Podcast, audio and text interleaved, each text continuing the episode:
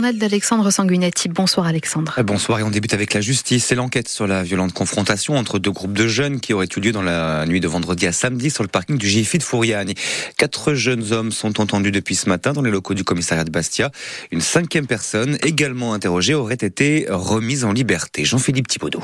Il s'agit, selon nos informations, de personnes majeures et mineures, toutes interrogées dans le cadre de l'enquête ouverte lundi par le procureur de la République de Bastia pour violence volontaire en réunion. Pour rappel, dans la nuit de vendredi à samedi, un jeune homme aurait été victime d'une violente agression à l'arme blanche sur le parking d'un commerce à Fouriagne. De lui-même, il s'était rendu au commissariat de Bastia pour déposer plainte. Selon lui, il se trouvait en compagnie d'amis quand un autre groupe de jeunes les aurait agressés. La victime aurait alors été frappée par plusieurs personnes, entraînant notamment des blessures à l'arme blanche et dix jours d'ITT. Lors de son dépôt de plainte, le jeune homme a déclaré connaître ses agresseurs présumés avec lesquels il aurait déjà eu une altercation ces derniers mois qui, selon nos informations, se serait prolongée sur les réseaux sociaux. L'enquête et les auditions actuelles devront donc déterminer si ces faits sont avérés et s'ils ont conduit à la violente confrontation sur le parking du Jiffy de Fouriagne dans la nuit de vendredi à samedi. Une altercation qui, dans la région bastiaise, a entraîné de nombreuses réactions et un rassemblement est d'ailleurs prévu samedi à 13h30 dans le quartier de Paesenov ou sous le mot d'ordre Bastagouzi.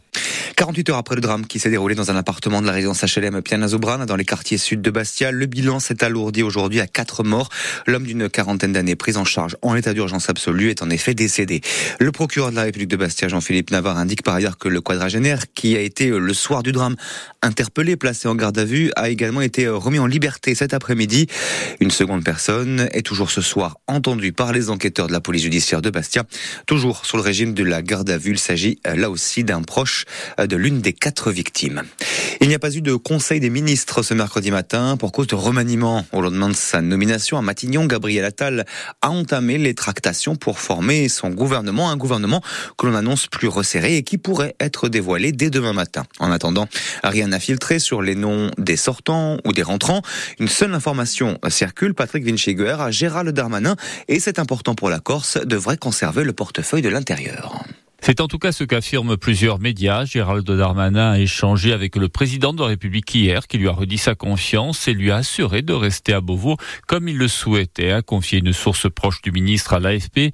Des rumeurs lui prêtaient ces derniers jours le désir de succéder à Catherine Colonne au poste de ministre des Affaires étrangères, mais Gérald Darmanin les a balayés dès hier, quelques heures avant son échange avec Emmanuel Macron. Je pense que chacun a vu que je n'avais pas fini ma mission au ministère de l'Intérieur, que je ne suis pas homme à me dérober. Moi, je suis un homme d'honneur, je suis un homme de devoir, et vous savez, de là où je viens, euh, d'une province, d'une famille populaire, euh, on aime bien terminer ce qu'on fait. Avec en 2024 deux dossiers de première importance, la sécurité des JO de Paris, bien sûr, et le processus d'autonomie de la Corse qu'il pilote depuis le printemps 2022, où il avait été dépêché sur l'île pour apaiser la situation quasi insurrectionnelle après l'agression mortelle d'Ivan Colonne. Il lâche alors le mot autonomie et devient l'homme clé des discussions entre Paris et la Corse. Sauf énorme surprise, donc, Gérald Darmanin est maintenu à l'intérieur. Il est même attendu avant la fin du mois en Corse. Ce serait sa huitième venue depuis le début du processus. Pas de froid glacial en Corse, même si l'air s'est clairement rafraîchi ces derniers jours, mais une vigilance jaune à surveiller, donc pluie, inondation pour euh, ce soir, à partir de 18h d'ailleurs, et au moins jusqu'à demain 16h. Soyez prudents. Euh, plus d'infos météo à la fin de ce journal.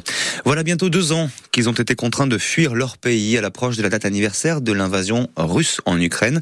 L'inquiétude ne faiblit pas pour les réfugiés. Ils sont désormais près de 200 chez nous, selon l'association Solidarité Corse-Ukraine, majoritairement des femmes et des enfants. À leur arrivée, ces réfugiés sont accueillis, pris en charge par la préfecture et par des associations. Alexandra Chestozoub est l'une de ces réfugiés. Depuis le 28 mars 2022, elle vit à Ajaccio avec sa fille de 10 ans. Aujourd'hui, la situation en Ukraine est empirée. Ma ville est bombardée tous les jours. La situation économique est vraiment désastreuse. On n'a pas de travail, on n'a pas d'aide gouvernementale. En fait, aujourd'hui en Ukraine, tu survis. J'ai peur que nous n'avons pas la possibilité de rentrer parce que la situation va s'empirer à chaque jour. J'ai laissé mes parents, mon frère et mon compagnon. Et même si je demandais à mes parents de venir chez nous, ici en Corse, c'est très difficile pour deux personnes âgées de quitter leur pays, de quitter leur fils, parce que Ukraine, les hommes entre 16 et 60 ans ne peuvent pas quitter le territoire parce qu'ils sont obligés d'aller à l'armée. Et pour moi, je remercie encore la Corse pour la chance qu'elle m'a donné d'être en sécurité et notre séparation avec ma famille c'est le prix à payer pour la sécurité de mon enfant et la mienne. Moi, je sais aujourd'hui pourquoi je suis là et pour qui. Un témoignage recueilli par Léa Maria Mousse.